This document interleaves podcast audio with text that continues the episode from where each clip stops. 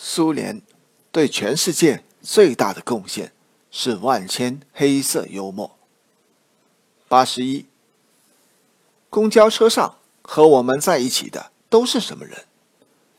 他们是国家的主人。开着伏尔加轿车超过我们的又是谁？这是人民的仆人。八十二，数学和科学共产主义的区别。在于，在数学上，如果给出什么东西，都需要证明；而科学共产主义什么都能证明，就是什么也不能提供。八十三，什么是全国的电气化？这就是共产主义减去苏维埃政权。八十四，马克思想在苏联发表广播演说。勃涅日涅夫对他说：“虽然您是人道主义的奠基人，但是我一个人不敢决定那么重大的问题。我们是集体领导。”马克思说：“我只想说一句话。”最后，勃涅日涅夫只允许说一句话，并且要他自己负责。马克思凑近话筒，大声说道：“全世界的无产者！”请原谅我。八十五，列宁告诉我们怎样进行统治，斯大林告诉我们不可以怎样统治，赫鲁晓夫告诉我们所有傻子都可以统治，勃列日涅夫告诉我们不是所有傻子都能统治。八十六，为什么列宁穿皮鞋，斯大林穿靴子？在列宁时代，俄罗斯只脏到脚脖子。八十七，人们在地狱里问问导游：为什么希特希特勒站在大便里，只是没到脖子，而斯大林只是没到腰上？导游说：因为斯大林站到了列宁的肩上。八十八。列宁时代是在隧道里，周围一片黑暗，只是在前面有光。在斯大林时代，像是在汽车里，一个人领路，一半人在车上坐着，另一半人在车上颠簸。在赫鲁晓夫时代，就像在参观团里一样，一个人在表演，其他人在笑。在勃列日涅夫时代，像在看电影一样，大家都等着上场。八十九，在斯大林格勒更名为伏尔加格勒后，有另一个世界来了一封电报，同意约瑟夫·伏尔加。九十，为什么安德罗波夫被一致推选？因为他的肾检验结果最差，那切尔年科呢？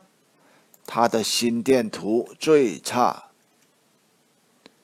九十一，一个公民来到切尔年科的葬礼，有人向他索要票，他答道：“到这里来用的都是联票。”九十二。一个年老的女演员想早一点获得国家演员的称号，人们就建议她入党。在入党仪式上，人们为问她怎么看共产主义。女演员说：“所有东西都是充足的，不论是食品还是商品，还允许出国。总之，像在沙皇时代一样。”九十三。美国外交代表团到苏联访问，官员们陪他们参观建设的伟大成就，并且得意地说：“到了下一个五年计划，每个苏联家庭都可以拥有一架私人飞机。”美国人惊讶地问：“他们要飞机干什么呢？”官员们说：“当然有用啊，比如你在莫斯科听说列宁格勒开始供应面包了，你可以马上开飞机过去排队呀。九十四，在二战末的一次国际会议上，斯大林嘲笑已经在国内竞选中失败的丘吉尔。丘吉尔先生，你打赢了战争，人民却罢免了你。看看我，谁敢罢免我？丘吉尔平静的回答说：“我打仗就是为了保卫人民拥有罢免我的权利。”九十五，勃列日涅夫、杜布切克，英国首相和美国总统一起乘坐气球，气球漏气了，抬不动四个人，开始下坠，万分危机，必须有人牺牲自己跳出。先是美国总统喊着“为了自由世界”，然后跳了出去，气球下坠暂缓，但过一会儿漏气更多。下坠又更快了，必须再跳出一个人。于是，英国首相喊着“为了女王陛下”，又跳了出去。暂缓一会儿又不行了，于是勃列日涅夫喊道：“为了社会主义大家庭”，说着就把杜布切克扔了出去。九十六，列宁的夫人曾经当面指出斯大林的专制独裁。统治令后者气急败坏，斯大林就是说：“你再说，我就宣布你不是列宁的妻子。”九十七，一个莫斯科市民的鹦鹉丢了，这是只只会骂人的鹦鹉，要是落到克格勃的手里可糟了。